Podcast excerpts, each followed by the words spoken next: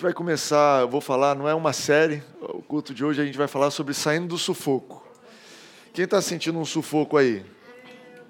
Olha aí, saindo do sufoco. No final você vai entender o que é o sufoco, aí você pode se identificar ou não.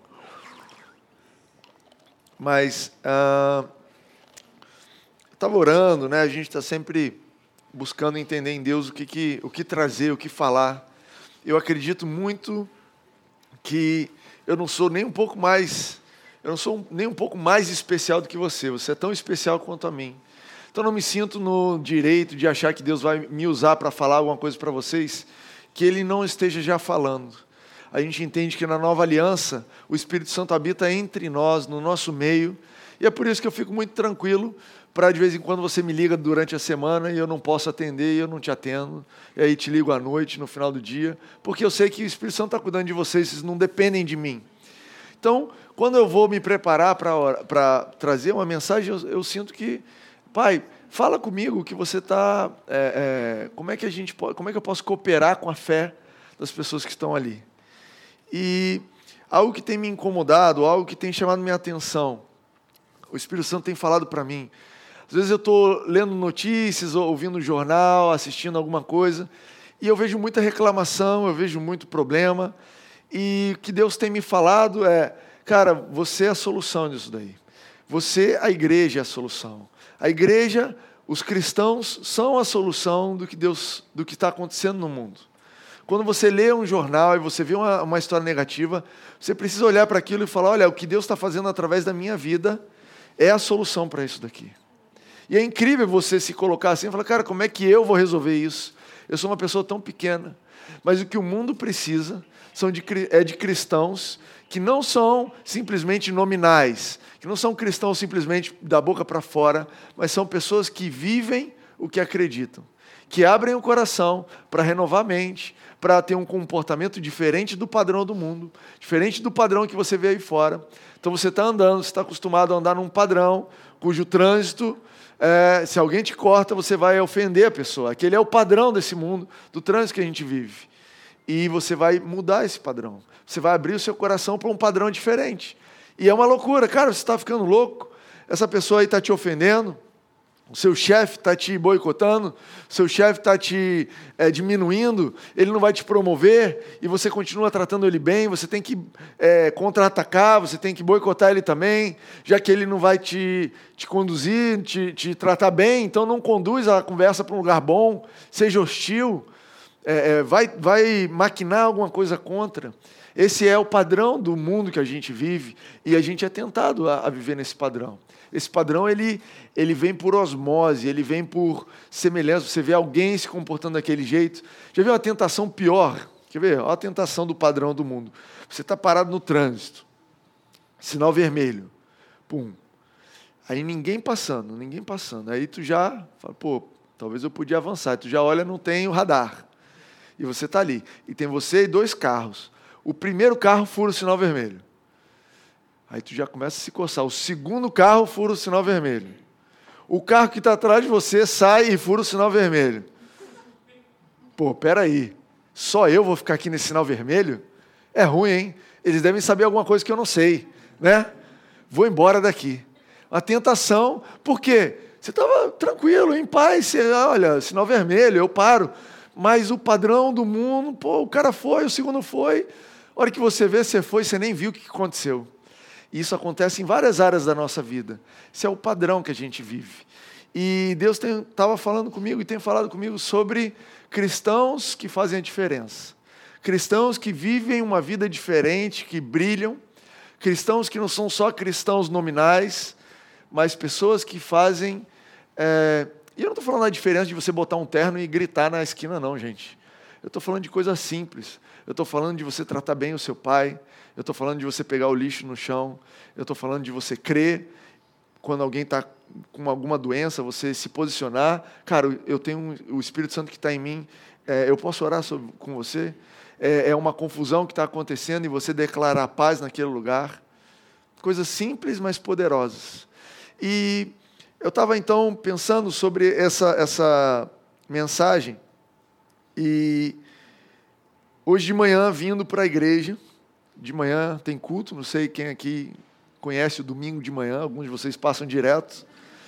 É, aí a gente veio, não tinha o um lanchinho, a Rene, a gente parou no Zona Sul para comprar um lanchinho, porque sabe que tem voluntários aqui, pessoal que chega cedo, e aí o pessoal às vezes fica meio fraco, a música fica meio devagar, meio. A gente começou a perceber que estava faltando pão, mortadela, um café para acordar o pessoal, então tem lanche. Se você quiser servir como voluntário, tem lanche. Fica a dica. E aí a Rene estava lá fazendo compras, e aí eu estava no carro, e o camarada lá que queria que eu estacionasse o carro, começou a trocar uma ideia. Eu falei, cara, não estou fazendo nada, estou indo para a igreja, botei minha roupa de pastor, vou pregar para esse cidadão aí. Você vê que a minha roupa de pastor está alinhado com a roupa da Júlia. Hoje aqui, aviso só quem está com a roupa rasgada. E aí, uh, comecei a ouvir. O ponto é que o nome do camarada era Wellington. Ele falou, cara, eu sou um ex-presidiário, ninguém me dá emprego. Eu é, servi oito anos, fui liberado, estou livre da justiça, paguei a minha dívida com a sociedade, estou procurando trabalho, estava servindo uma obra, acabou, acabou o gás na minha casa, eu falei que eu só volto quando eu tiver os 70 reais do gás. Eu nem sei se ele me enganou, mas eu até contribuí alguma coisa. E aí eu estava ouvindo ele. Ouvindo, ouvindo, ouvindo. A maioria das pessoas só precisam ser ouvidas. Eu também. Vocês estão aqui me ouvindo, muito obrigado.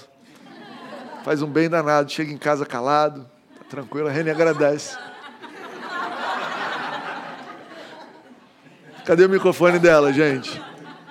Liga aí, Reniel. Eu Mentira. chego em casa calado ou não Fala chego? mais ainda. É...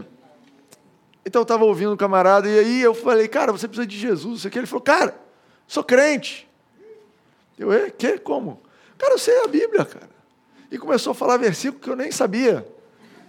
E João tem isso, João tem aquilo. E aí me contou a história, ele foi preso. É, a filha dele estava doente, ele precisava de uma cirurgia, não tinha, não tinha vaga no hospital público, o hospital particular custava 5 mil reais. Um colega chegou do lado dele e falou: Vamos fazer um roubo, você só precisa dirigir, te dou 5 mil reais para a cirurgia da sua filha. Ele cedeu essa tentação, foi dirigir. Esse negócio de só dirigir não era só dirigir, a polícia chegou, ele começou a dar tiro, pá, matou um policial. Foi preso. E é, foi preso e pagou o tempo dele na cadeia, tal, tal. E eu fiquei pensando sobre a mensagem de hoje, pensando, cara, o mundo não precisa de mais cristãos que sabem a Bíblia, mas que diante de uma situação dessa, escolhe um caminho que não é caminho da Bíblia. O que a gente precisa, mais do que crente, mais do que você se chamar crente, mais do que você ser dizimista, mais do que você frequentar a igreja, e olha, eu não tenho nada contra isso. Inclusive, eu sou pastor de uma igreja e eu acho bom as pessoas frequentarem. Acho excelente as pessoas darem dízimo e acho maravilhoso você, é, enfim, se chamar cristão. Eu não me envergonho disso. Mas mais do que isso, a gente precisa de pessoas que façam a diferença, que mudem o padrão, que encarem de frente as situações e falem: eu sou diferente disso daí. Por quê? Porque Jesus que habita em mim é diferente. Porque eu acredito na esperança, eu acredito que existe um outro caminho. E a verdade é que a esperança do Brasil, a esperança desse mundo, a esperança do Rio de Janeiro, a esperança do nosso bairro, a esperança da sua casa, a esperança do seu quarto, é você. Você é a esperança. Você entra naquele quarto bagunçado, ele fica feliz quando você chega e fala: Essa é a esperança que eu tenho de ser arrumado um dia. quando você entra em casa, o Espírito Santo fica eufórico e fala: Olha, entrou a pessoa que tem, que eu estou tra trabalhando, eu, eu, coloquei dentro dessa pessoa as sementes necessárias, existe o amor, o Espírito Santo está ali dentro, é através dessa pessoa que eu vou fazer a diferença nessa casa eu quero te encorajar a se ver dessa forma nessa noite. A mudar os seus conceitos sobre como você se vê e se ver como alguém que faz a diferença. Você precisa entender que você faz a diferença não porque você é mais esperto, mais inteligente, mais bonito, tem mais dinheiro, teve uma oportunidade melhor, que você faz escolhas melhores, porque você toma as decisões melhores. Não. Você faz a diferença, a esperança da diferença no mundo está em você, simplesmente por causa de Jesus. Porque Jesus morreu na cruz e quando ele morreu na cruz, estava morrendo com ele o seu velho eu, sua velha criatura, sua natureza carnal, a sua mentalidade mundana. São vários nomes para a mesma coisa. Então, quando você, alguns de vocês viram e falam para mim assim, mas eu sou um pecador, eu tenho um filtrozinho aqui no meu ouvido que eu ouço assim: a minha velha criatura era uma pecadora. Aí eu falo, aham, entendi. Quando você diz assim, pô, mas eu só faço besteira, eu só. Timóteo, você não tem ideia quanta besteira eu penso. Eu ouço assim: olha, a velha criatura, a velha mentalidade dentro de mim, ela pensa muita besteira. Porque eu olho para você e o Espírito Santo me diz: existe uma nova criatura ali. E uma nova criatura que foi feita em Cristo Jesus na cruz. E essa nova criatura, ela foi feita para viver e para fazer diferença. E você precisa entender que o que Jesus fez na cruz foi completo.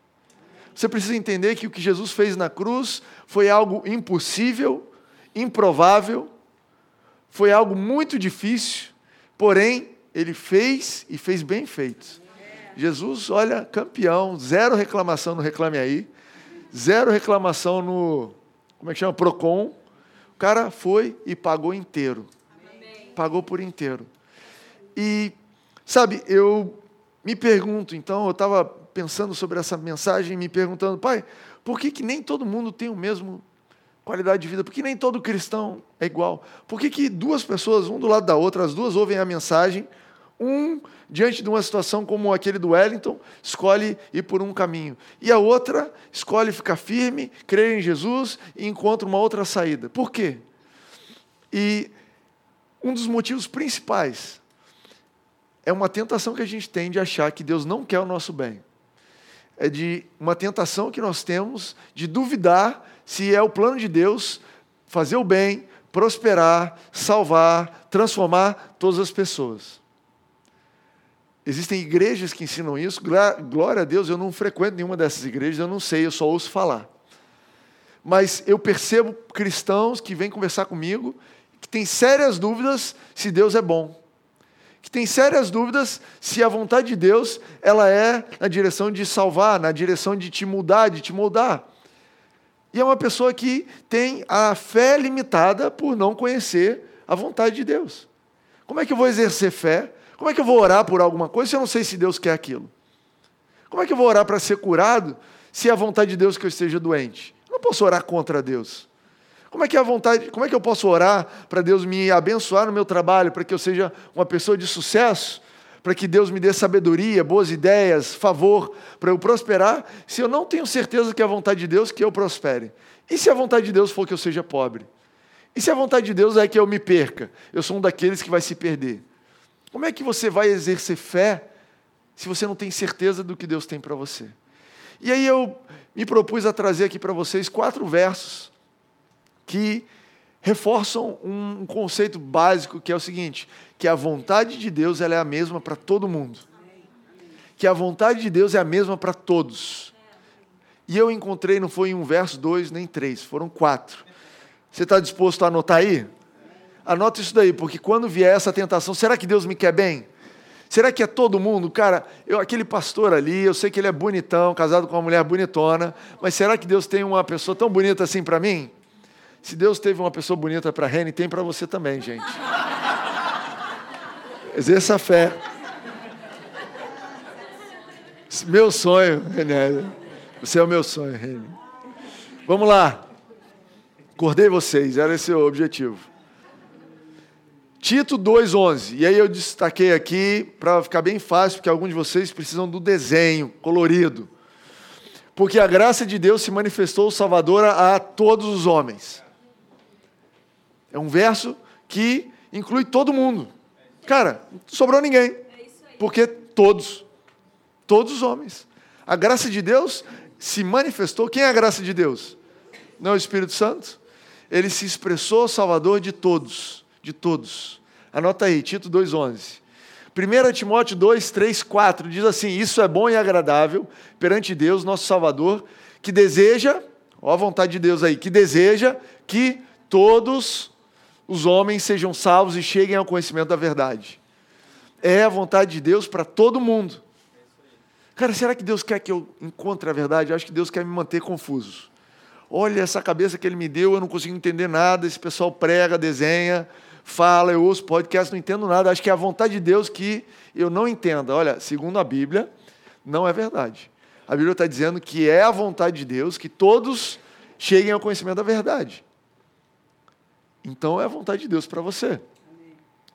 2 Pedro 3,9 diz assim: O Senhor não demora em cumprir as suas promessas, como julgam alguns. Ao contrário, Ele é paciente com vocês, não querendo que ninguém pereça.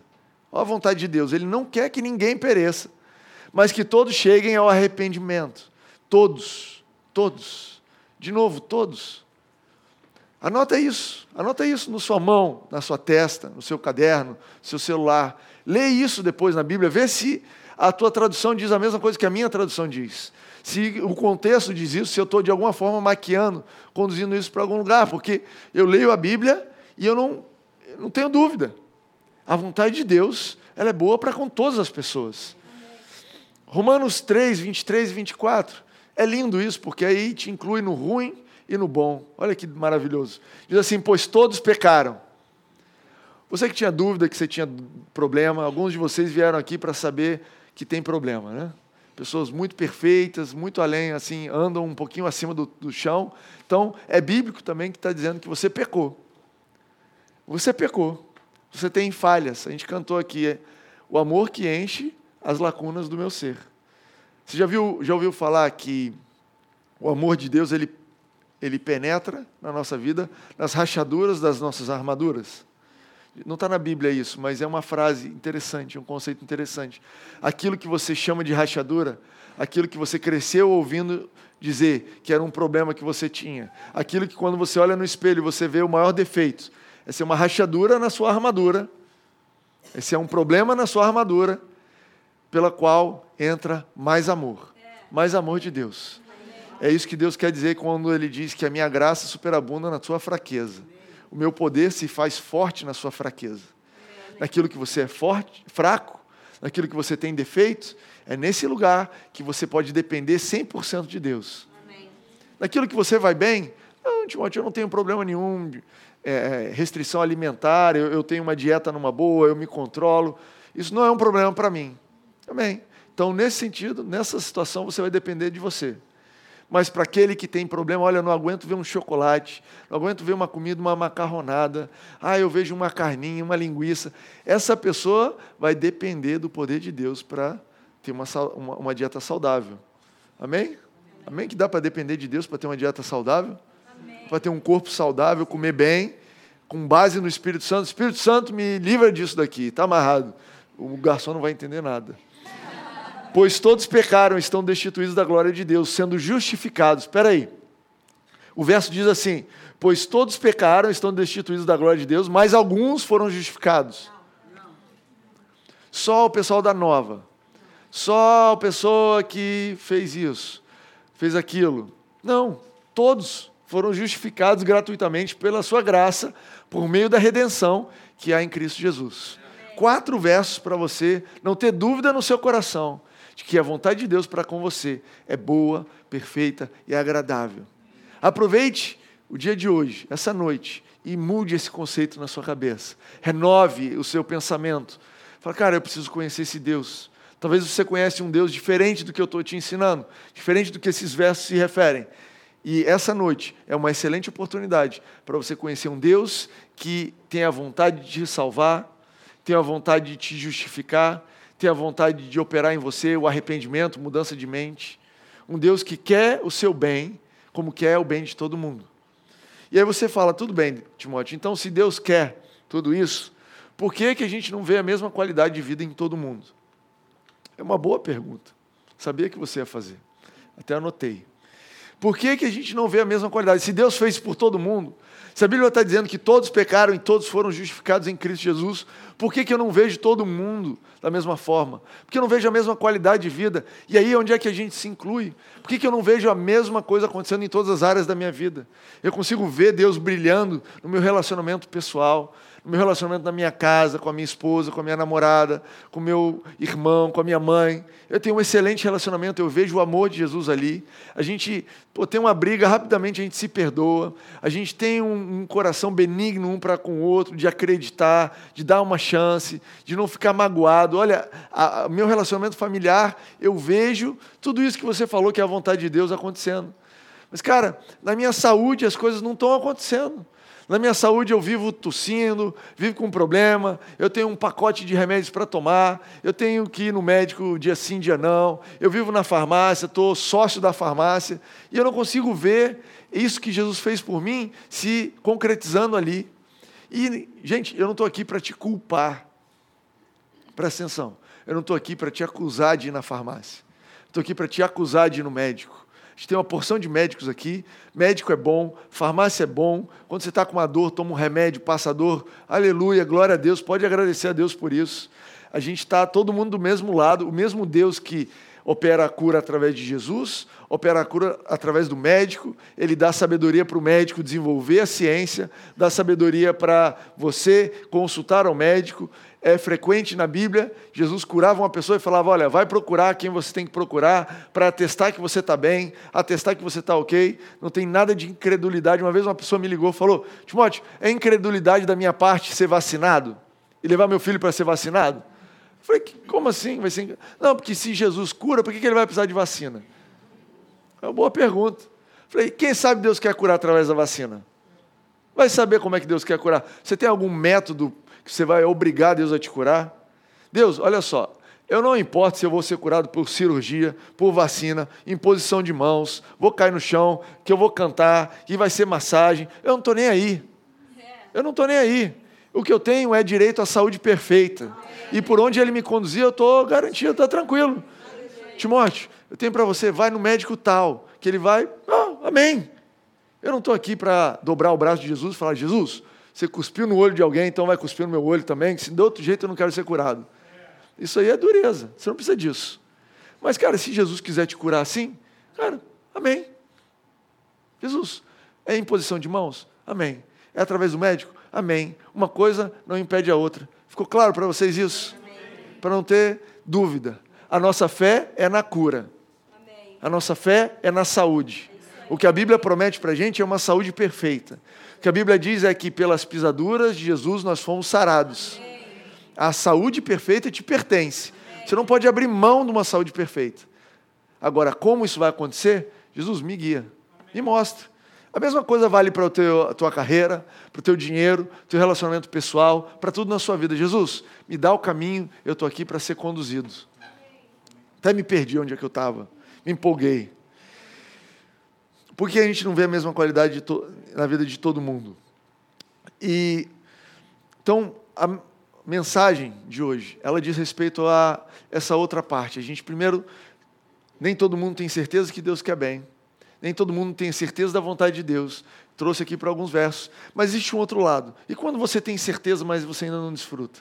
Então Jesus ele compartilhou uma, uma parábola, um ensinamento sobre o semeador que saiu a semear. E se você não leu, está em Mateus 13, Marcos 4, Lucas 8. Nesses três lugares tem essa parábola. E Jesus, eu vou resumir para você aqui rapidamente. Jesus explica então que o semeador saiu a semear, ele lançou a semente, e aí ele diz de quatro lugares diferentes que caíram as sementes. primeira semente caiu no caminho, os pássaros vieram e comeram. E depois os discípulos perguntaram: Jesus, o que isso quer dizer? Você é maluco? Fui para a igreja, ouvi pregação e você vai me falar de pássaro e, e, e semente? Jesus falou: Cara, a palavra é a semente. Essa semente que, os, que o, o semeador saiu a semear é a palavra. É necessário que, para que exista fé, é necessário que seja semeada a palavra.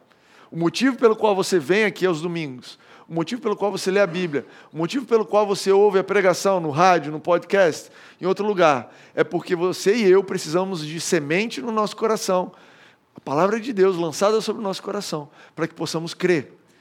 A Bíblia diz: se não há quem pregue, como é que eles vão crer? Como é que a gente vai exercitar a fé? Como é que eu vou ter fé se eu não ouço a palavra sendo lançada? Então Jesus fala: olha, a semente é a palavra, e ela foi lançada. E a primeira porção de palavra ali, de semente, que foi retirada, é, são aquelas pessoas que ouvem, mas Satanás rapidamente vem e tira. Vem e tira. Cara, isso é maluco. Isso eu nunca ouvi. Esse pastor está com a calça rasgada, não vale. Essa pessoa está falando uma coisa que não condiz com o que eu estou dizendo, que, eu, que é a minha experiência. Olha, Deus não vale. Isso aí é loucura. E você vê uma porção de histórias dessas na Bíblia. Jesus chegava para o camarada e falava: Olha, Você quer ser salvo? Lança, é, vende tudo que você tem, dá para os pobres e me segue. E a Bíblia fala: e o menino foi embora triste, porque tinha muitos bens. Entende? Foi lançada uma palavra para ele. Cara, o próprio Jesus falou: vende tudo que você tem, me segue, e você vai ter a vida eterna. Você não estava querendo a vida eterna? Você não veio procurando vida eterna? Mas aquela palavra bateu nele. Cara, isso não faz sentido. Essa lógica eu estou fora. Essa foi a primeira semente. A segunda porção de sementes né, caiu num, num, num terreno pedregoso, cheio de pedra. E a Bíblia diz que logo deu fruto, mas quando saiu o sol, queimou, secou e aquela planta morreu.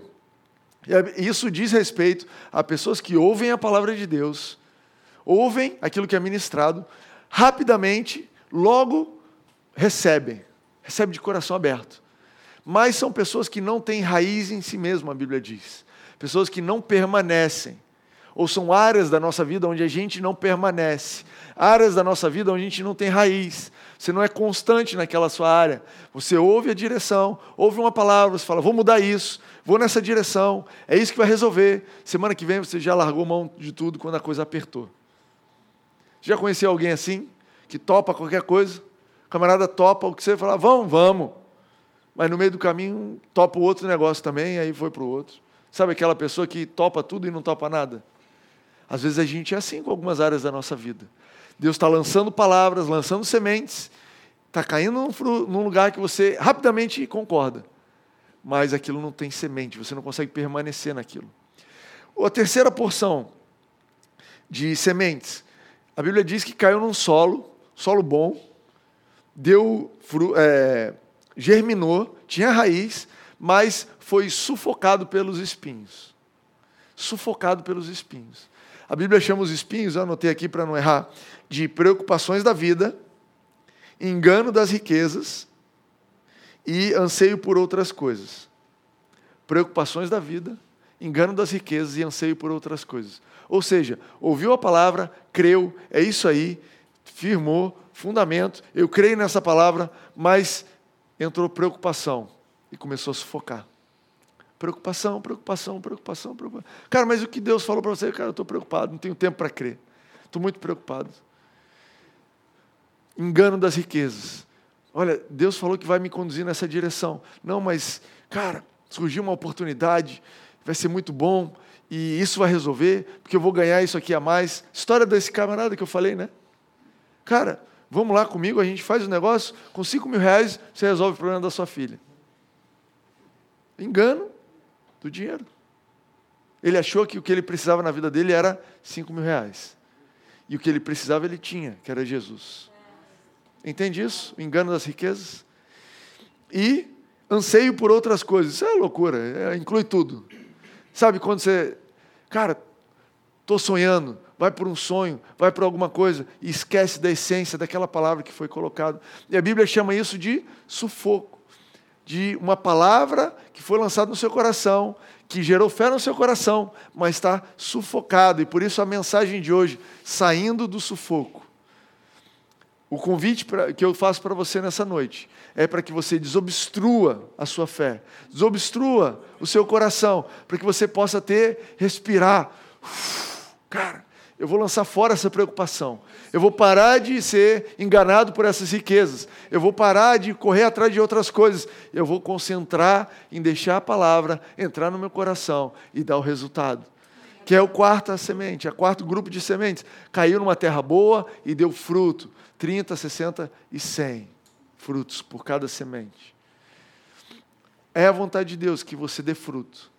É a vontade de Deus que você receba a palavra, tenha fé no seu coração e isso te transforme em resultado, em solução nesse mundo. É a vontade de Deus que quando você receber uma palavra dizendo assim, eu te amo, quando você ouve dizer que Deus me ama, que Ele me quer bem, que Ele já perdoou os meus pecados, que Ele é gracioso para comigo, que você deixe isso entrar e que isso não tenha nenhuma restrição, nenhuma das outras três restrições, e que isso dê fruto e se transforme em amor pelas pessoas à sua volta, que você se torne um homem uma mulher gracioso, graciosa, que quando as pessoas errarem para com você, você tenha uma palavra de graça, uma palavra de misericórdia, uma palavra de perdão, porque você deixe de ser uma pessoa hostil, combatente, Não tem como você servir Jesus, deixar a semente dele entrar no seu coração e virar uma pessoa encrenqueira. Não tem como. Como é que você vai arrumar encrenca com as pessoas se Jesus, que tinha um problema, você tinha um problema com ele, era justo ele arrumar um encrenca com você, ele te perdoou, te recebeu de braços abertos. E que o preço para te receber de braços abertos é muito maior do que às vezes só ficar calado. Ele morreu na cruz. E às vezes o que ele pede para você, olha, dado que eu morri na cruz e te perdoei, tu pode só ficar calado e não acusar essa pessoa? Fala, não, Jesus, morrer na cruz tudo bem, mas ficar calado aí tu já apelou. Não é isso que você sente às vezes? Cara, não tem como você receber o coração, seu coração, e virar uma pessoa de intriga, de briga para todo quanto é lado. Recebe isso aí. Quem é para receber, quem não é para receber. Olhando para frente, sem comentários. Essa história desses, dessas quatro sementes. Pera, deixa eu beber uma. A história dessas quatro sementes. Duas sementes, dois grupos de semente não deram fé. E eu entendo que não dizem respeito à igreja. Aquela semente que caiu e o diabo logo levou. Ou aquela semente que tinha pouca raiz, mas o sol veio e secou. Pessoas incrédulas. Pessoas que não têm fé no coração, que nunca germinou essa fé até hoje. E a nossa oração é para que isso seja transformado. Mas as outras duas sementes, ou os outros três grupos de sementes, dizem respeito, ao meu entender, à igreja de Jesus. Isso explica muito bem para mim o porquê a gente tem um Brasil do jeito que é. Às vezes você vai ver, você entra numa comunidade, numa favela, e você entra lá, e o que mais tem naquela favela, mais do que boca de fumo, tem igreja. Se você pegar o censo, quantos por cento dessa favela aqui é, se diz cristão? 60%. Aleluia. Então essa favela é de Deus. Não. Um brigando com o outro, um gritando para o outro, um puxando o gato do outro, um tentando derrubar o ouvido do outro, a parede do outro, fazendo reforma, uma confusão danada. Por quê? Para mim, o meu entendimento é que tem gente ouvindo, muita gente ouvindo a palavra e sendo sufocado por espinho. Muita gente que não chega a dar fruto da palavra porque está sufocado. E aí, Timóteo, legal, muito bom o diagnóstico, como é que resolve? Eu penso assim também. Eu não quero saber o problema, eu quero saber a solução. E a Bíblia tem um verso muito interessante que diz assim: Eis que estou à porta e bato. Se alguém ouvir a minha voz e abrir a porta, entrarei, cearei com ele e ele comigo. Você conhece esse verso? Está em Apocalipse 3, 20. É interessante porque esse verso é muito usado para falar de incrédulo. Irmão, aceita Jesus. Jesus está na porta do seu coração batendo. Mas, quando você vai ler Apocalipse, você vai ver que são esse, esse começo do livro de Apocalipse foi escrito, são cartas escritas para as igrejas. Diz até o nome da igreja. Podia ser lá, ó, Carta à Nova Igreja de Ipanema. Podia ser gente está um pouco atrasado, foi escrito dois mil anos atrás. No caso aqui foi para uma igreja chamada Laodiceia. E a carta de Jesus para os cristãos era: Eis que estou à porta e bato. Jesus, você mora no meu coração, eu já te aceitei, eu já te recebi no meu coração. Pois é, mas eis que estou à porta e bato. Existe mais porta aí dentro. Sabe quando você recebe uma visita, a visita fica na sala, você, antes da visita chegar, como é que é? Aquele Deus nos acuda, não é? Na casa de vocês é assim? Pega tudo, junta tudo, amarra tudo, bota no quartinho que as visitas não vão entrar. Amém. Tá, todo mundo, não, minha casa é arrumada assim todo dia. Né? Aquela coisa, aquela lindeza. E às vezes a gente chama Jesus para entrar no nosso coração desse jeito. Jesus, espera aí um pouquinho. Não, peraí, isso aqui não, esse vício aqui não, peraí, não, futebolzinho de segunda-feira não, futebolzinho eu quero continuar entrando no pessoal do jeito que eu quiser. Não, trânsito, Jesus, espera aí, joga isso aqui para lá. Ô Jesus, domingo à noite, um ótimo lugar para receber você. Pode entrar, está tudo arrumado, todo mundo de banho tomado, cheirosinho, aleluia, glória a Deus. Jesus, como é bom ter você na minha casa. E Jesus, aí vai para segunda-feira, a porta de segunda-feira, peraí, Jesus, domingo que vem a gente fala. Na porta de segunda-feira. E a história de Jesus é: Eis que estou à porta e bato. Sabe o que ele quer dizer com isso? Cara, eu quero entrar. Ele podia desistir. Já foi na casa de alguém que você bateu na porta e a pessoa não abriu? Bateu na porta, não abriu, está dormindo. Lembrei de uma história aqui. triste da minha vida. Tenha compaixão de mim. Uma vez eu. A gente estava na igreja, a Reni foi na frente. Para casa, eu fiquei. Peguei uma carona depois. Quando eu cheguei em casa, tinha esquecido a chave de casa. E era nesse verão carioca, a se trancou no quarto. Estava grávida? Pega o microfone, senão o pessoal do podcast não vai saber, Reniele. Vou sentar aqui para contar o conto. Resumindo, Reniele entrou, estava grávida, tenha piedade, fechou a porta, ligou o ar-condicionado, aquele ar-condicionado barulhento, aquele barulhinho gostoso.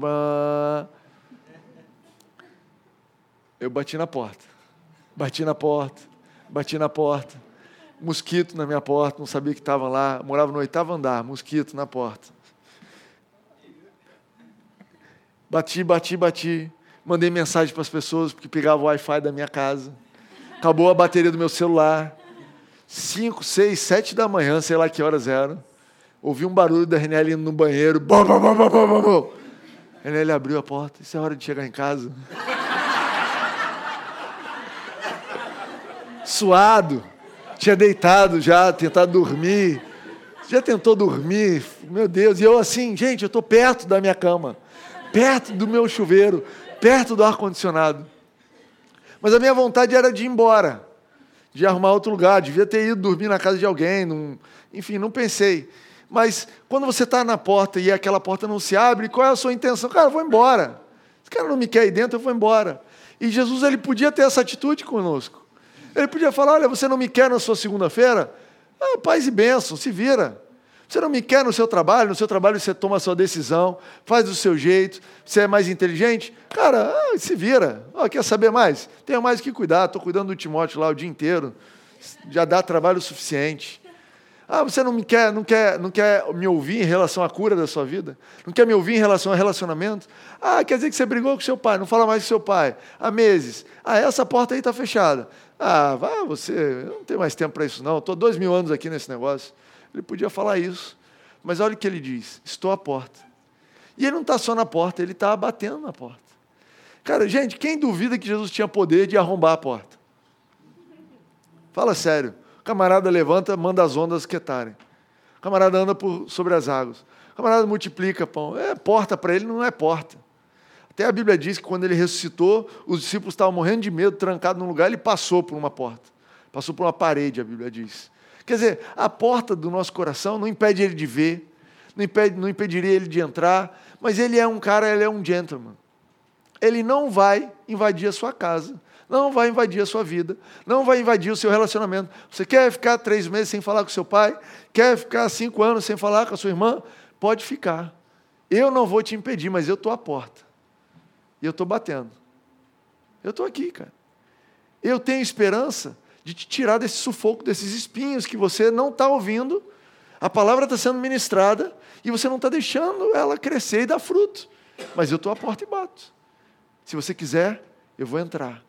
E é lindo, porque aí ele fala assim: se alguém ouvir a minha voz e abrir a porta, entrarei e cearei com ele e ele comigo.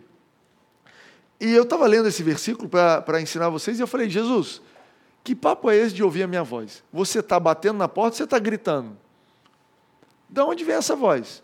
Ou você está tocando a campainha, ou você está falando alguma coisa. O que, que você está falando, Jesus? E aí eu fui ler o contexto.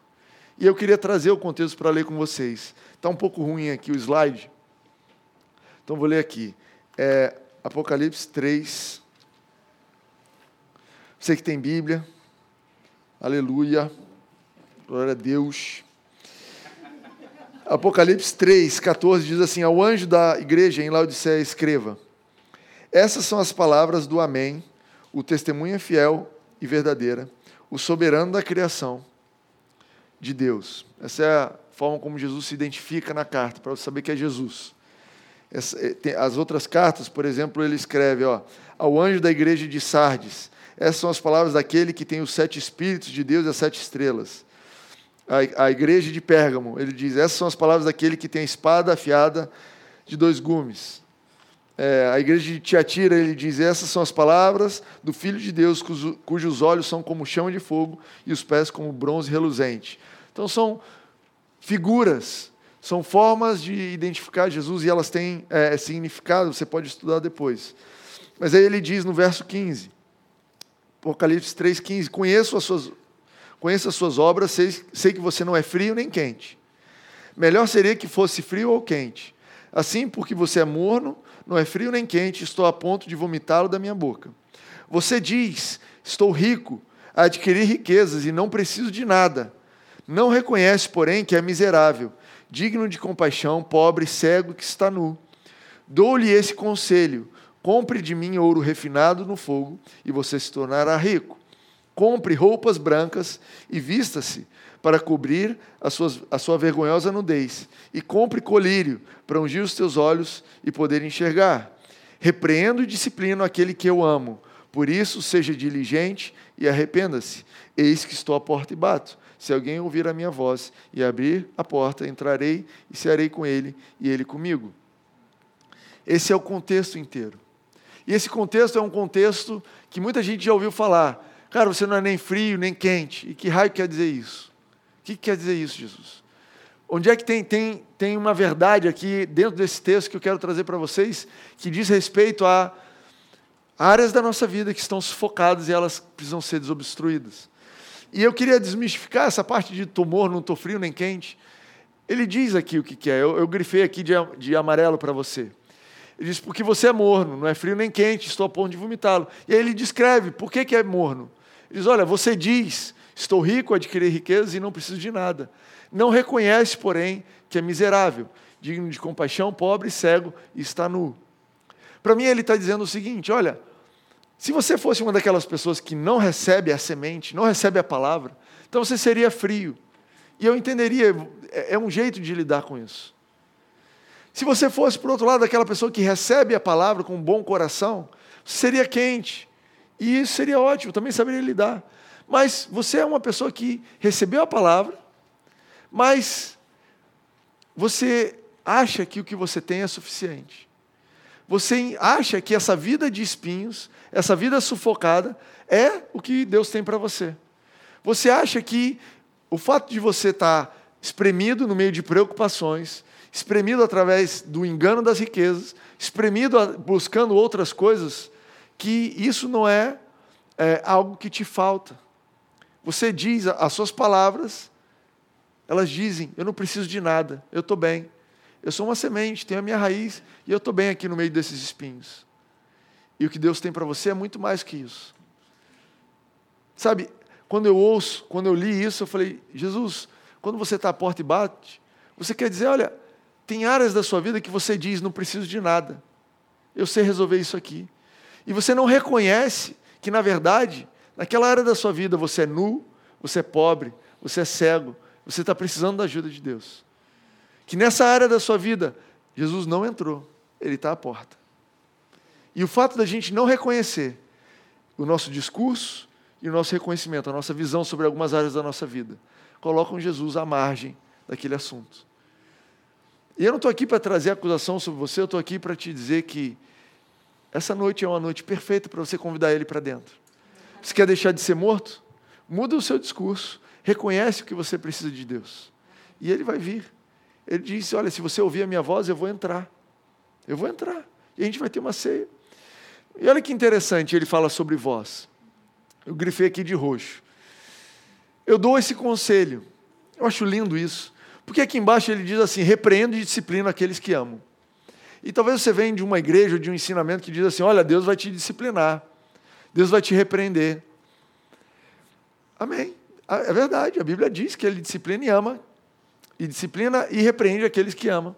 Como é que ele disciplina e repreende? Olha como é que a Bíblia diz: te dou um conselho. Eu te dou um conselho.